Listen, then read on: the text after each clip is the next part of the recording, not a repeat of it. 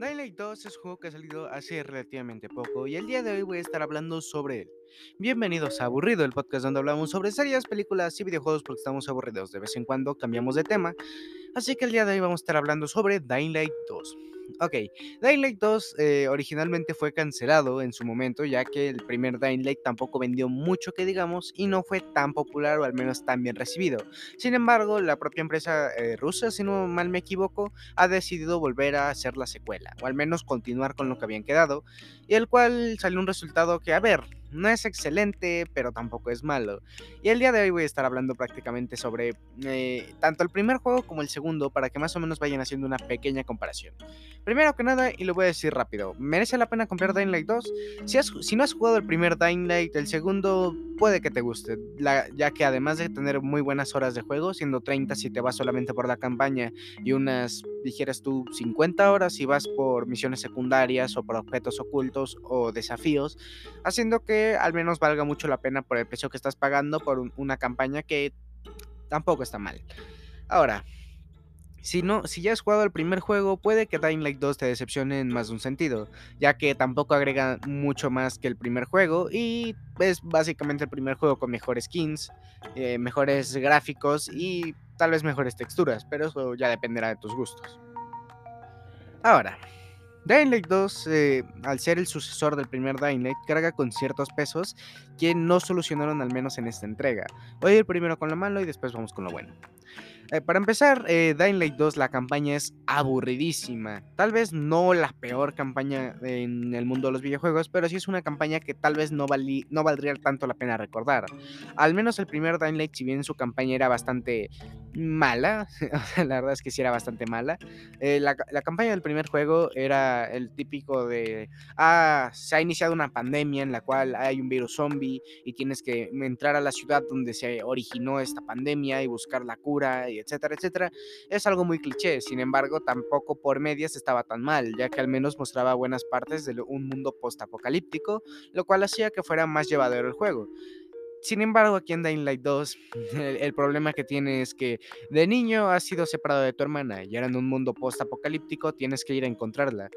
Y por el camino, mientras vas pidiendo ayuda a gente para que te ayude, tienes que ir haciendo favores y más favores y más favores y después da tantas vueltas la propia campaña que hace que ni siquiera recuerdes cuál era tu objetivo inicial, lo cual hace que, claro, te aburras bastante más rápido de la campaña. Sin embargo, por otros aspectos, por ejemplo, el ataque cuerpo a cuerpo ha mejorado en cierta medida. Hay ciertos fallos, como por ejemplo que a veces se buguee y no ataque bien, o que por ejemplo cuando hagas algún ataque especial de apretar cierto botón específicamente en cierto momento, eh, no te lo detecte y recibas daño de igual manera. Son detalles minúsculos y algunos son hasta bugs, pero más allá de eso, el combate está y más pulido que el primer juego, lo cual, nice, bastante genial. Ahora, en cuanto al parkour y el movimiento, tampoco varía demasiado. Sigue siendo que tienes que ir mejorando con un árbol de habilidades, con el cual puedes ir obteniendo mejoras para hacer parkour o incluso para el ataque, al igual que en el primer juego. La diferencia aquí es que ahora tienes un paracaídas, tienes un mejor gancho, tienes eh, mayor mm, forma de movilidad dentro del propio mundo, además de que el mundo es relativamente más grande que el del primer juego. El del primer juego no era pequeño relativamente, ya que además de tener una zona que era en su mayoría ciudad y tenías que ir más que nada en los techos, también tenía una segunda zona que si también era un poco más de ciudad y también un poco más de ir en los techos, había más tirolesas donde podías lanzarte de un edificio a otro, eh, podías andar por las calles un poco más libremente y todo esto hacía que la verdad la experiencia del primer juego no estuviera tan mal. Además, también, si tengo que decir algo a favor del primer juego, es que la campaña del DLC Dying Light The Following era bastante mejor. Y además, a ver, era más corta, unas 5 o 7 horas te podía durar esa otra campaña. Combinado con las 10 horas de la campaña original, eran unas 17 horas más o menos. Sin embargo, si querías obtener todo lo que hay en el juego, tardarías fácil unas 30, lo cual no está mal para nada, al menos para su momento. Y también porque Dying Light The Following incluyó que pudieras usar vehículos más allá de Dying Light 2, que solo puedes usar creo con una bicicleta y algún que otro vehículo no tan movido como sería este, pero sin embargo es incluso más bonito el mapa, ya que además de ser más enorme, tiene sus partes de vegetación y sus partes de destrucción masiva que hacen que la paleta de colores brille incluso más, haciendo que se note bastante mejor el cambio gráfico. Ahora, eh, tiene nuevas mecánicas el Dying Light 2, el cual por ejemplo es que tienes un temporizador.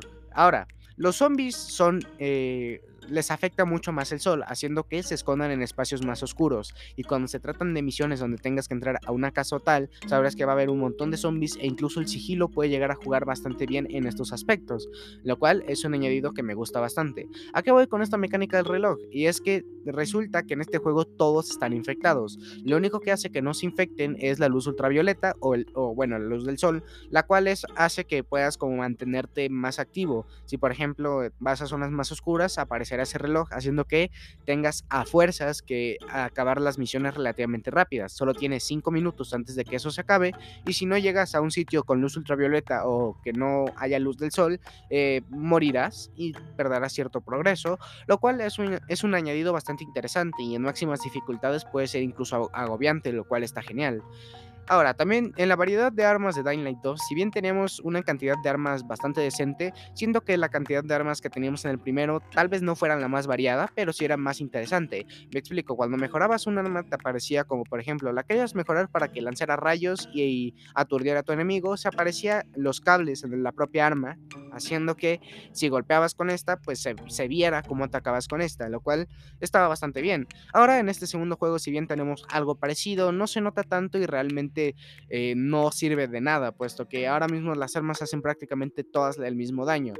A ver, puedes encontrar eh, en... A ver, es que es difícil de explicar, puesto que en el primer juego también tenías como la mecánica de azul es como un intermedio y morado o amarillo es como morado es como épico y este amarillo es legendario, básicamente lo que hace Fortnite, ¿no?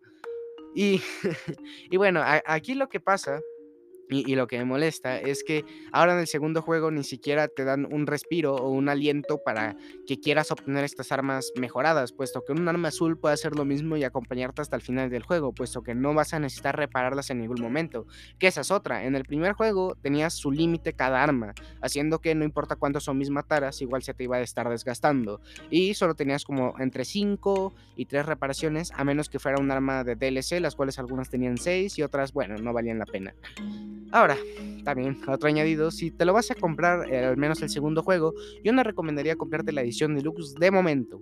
Más que nada porque todavía van a haber parches y otros añadidos que van a hacer que el juego brille un poco más. Entonces, si puedes esperar un poco a que haya un descuento o una edición más asequible, puede venir mucho mejor, puesto que incluso el primer Dying ya le reducieron bastante el precio. Y si lo encuentras en un buen descuento, puedes incluso agarrar la edición deluxe a bastante, bastante barato, como unos 15, 20 dólares puede ser, lo cual bastante mejor que un Dying Light 2, el cual, a ver, tampoco está muy caro, 60 dólares, pero aún así es un precio que yo no pagaría en lo personal, ya que no siento tan necesario este, esa compra. Si tienes el primer juego, no necesitarás jugar el segundo. Y ese es, creo que, el mayor problema que tiene Dying Light 2, porque podría mencionar bugs, pero tampoco son la gran cosa, o por ejemplo, caídas de FPS haciendo que todo se trabe, que tampoco pasan muy seguido y simplemente pasan en situaciones donde tenga que cargar el mundo para que así puedas pues andar libremente. O sea, no es un mal juego, para nada. Simplemente no es excelente. Ok, ahora voy a pasar un poco más a las comparaciones. Primero, nuestro protagonista, al menos en este segundo juego, se llamará Aiden. Y el protagonista del primer juego se llama Kyle Crane. ¿Por qué digo esto? Bueno, porque cada quien tiene sus diferencias. Kyle eh, era una persona que se preocupaba por las demás. O sea, porque a fuerzas era, eh, no, algo está pasando, él iba a ir a ver, él, iba a sacrificarse. Y de hecho, en el final de Dying Light The Following eh, cobra factura esto, lo cual es, es, un personaje que está mejor manejado. Y sin embargo, en este segundo juego, si de por sí la historia no es tan buena, el personaje no da mucho de sí, ya que está hecho para que tú tomes las decisiones. Haciendo que, por ejemplo, si tengas una conversación con un NPC y te pregunte un chiste y le contestes de cierta manera, el personaje eh, carecerá de esa gracia. E incluso avanzando en la campaña, tampoco es que mejore mucho. Junto al hecho de que, a ver, en tal vez Dying Light 2 lo que puede añadir un extra es, por ejemplo, que añada más zombies y que las noches sean un poco más difíciles, entre comillas, porque también el añadido de que solo te den 5 minutos para ir recorriendo todo el mapa no es la mejor idea del mundo, precisamente porque es un juego hecho para recorrer todo el mapa.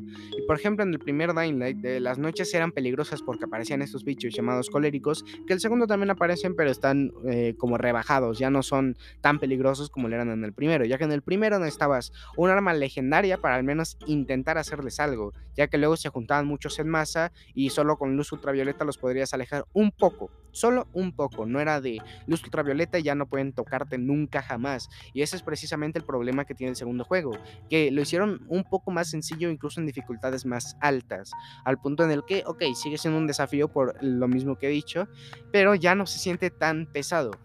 Porque además en dificultad legenda, bueno, creo que era pesadilla, si no mal me equivoco, en el primer juego, también tenías el añadido de que los zombies normales de por sí te podían atacar más fácilmente, además de que los zombies normales mutaban para perseguirte, haciendo que el juego fuera más pesado. Aquí si bien también tienen sus añadidos extras, al hecho de que no siempre estén en las calles porque al hacerse de día algunos se metan en casas o tal o simplemente mueran, hace que se quite un poco ese riesgo que tenían los zombies, que al final del día era, es lo que llama la atención en el juego, porque a ver, el lema de Dying Light, eh, al menos el primero, era eh, buenas, buenas noches y buena suerte, y por algo lo decían, y era porque cada noche era, además de que, a ver, había un incentivo para que jugaras de noche, y era que te daban experiencia extra cuando jugabas de noche, para subir de nivel tus personajes, o sea, tus armas y tal, haciendo que fuera bastante más llevadero el juego que simplemente jugarlo normalmente. En cambio, en este segundo juego es Stay Human, que es por eso mismo por lo que está esta mecánica nueva de meterte en sitios con luz ultravioleta.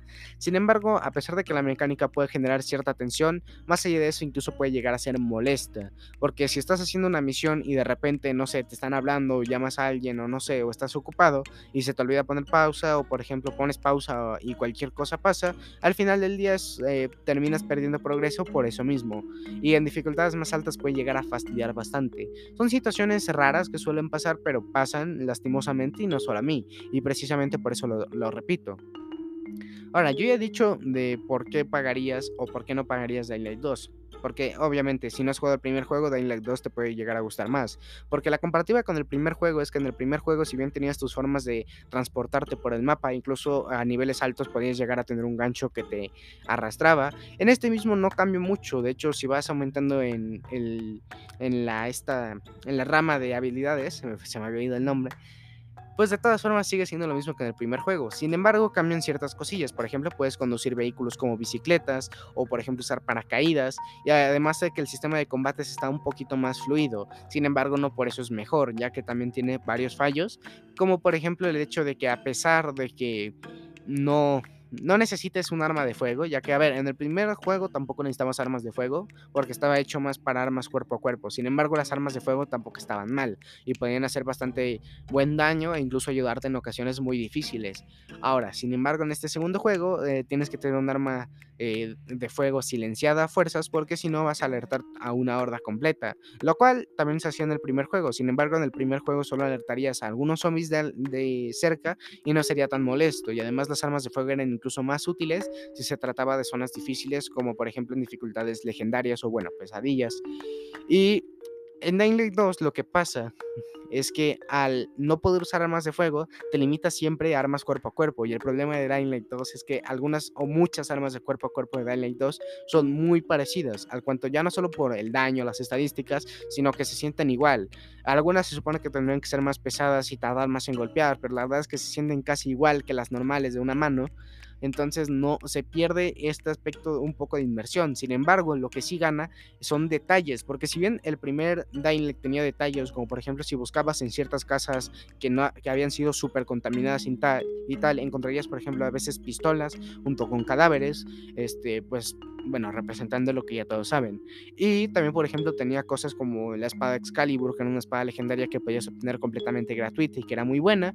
Y todo esto realmente no era eh, eran detallitos, tal vez no la gran cosa, pero al menos estaban ahí. Sin embargo, en Dying Light 2 lo, lo, amplían a niveles bastante geniales. Por ejemplo, cada vez que vayas recorriendo el mundo, no va a haber nada que que digas, ah, esto ya lo he visto. Siempre va a haber, por ejemplo, personas que están enterrando un compañero, vas a encontrar, por ejemplo, cofres o gente saqueando eh, suministros y todo este tipo de cosas, haciendo que, pues al final del día sea algo divertido de ver. El juego de por sí sí es divertido y, por ejemplo, jugarlo con amigos, que ahora el cooperativo es incluso mejor y funciona a niveles que en el primero no, que en el primero no se logran, para empezar.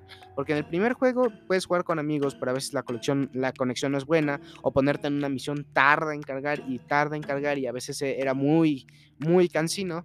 En este segundo juego ya no solo porque, bueno, mejoraron un poco ese aspecto, sino porque ahora ya no solamente es jugar con amigos, sino que al poder interactuar todos en el escenario llega a ser más divertido. Sin embargo, eso también implica que el juego puede llegar a ser incluso más fácil. El juego consta también de sus voces o sus jefes finales y con amigos los vas a vencer muy rápidamente, haciendo que no sean un desafío a menos que juegues en dificultades ya bastante altas. Pero para esto también no es la gran cosa.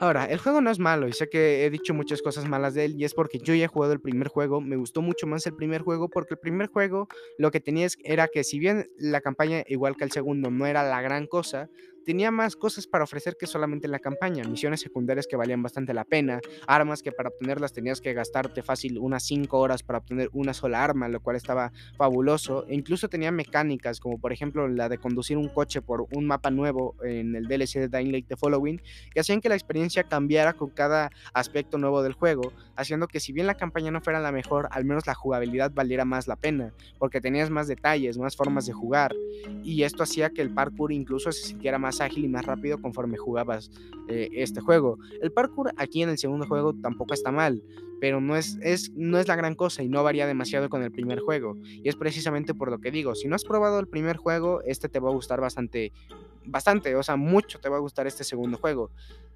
Ahora, sin embargo, si ya has probado el primer juego y quieres continuar un poco con Dying Light, tampoco está mal. Simplemente habrá cosas que no te gusten y seguramente no disfrutes tanto como tal vez yo lo hubiera disfrutado.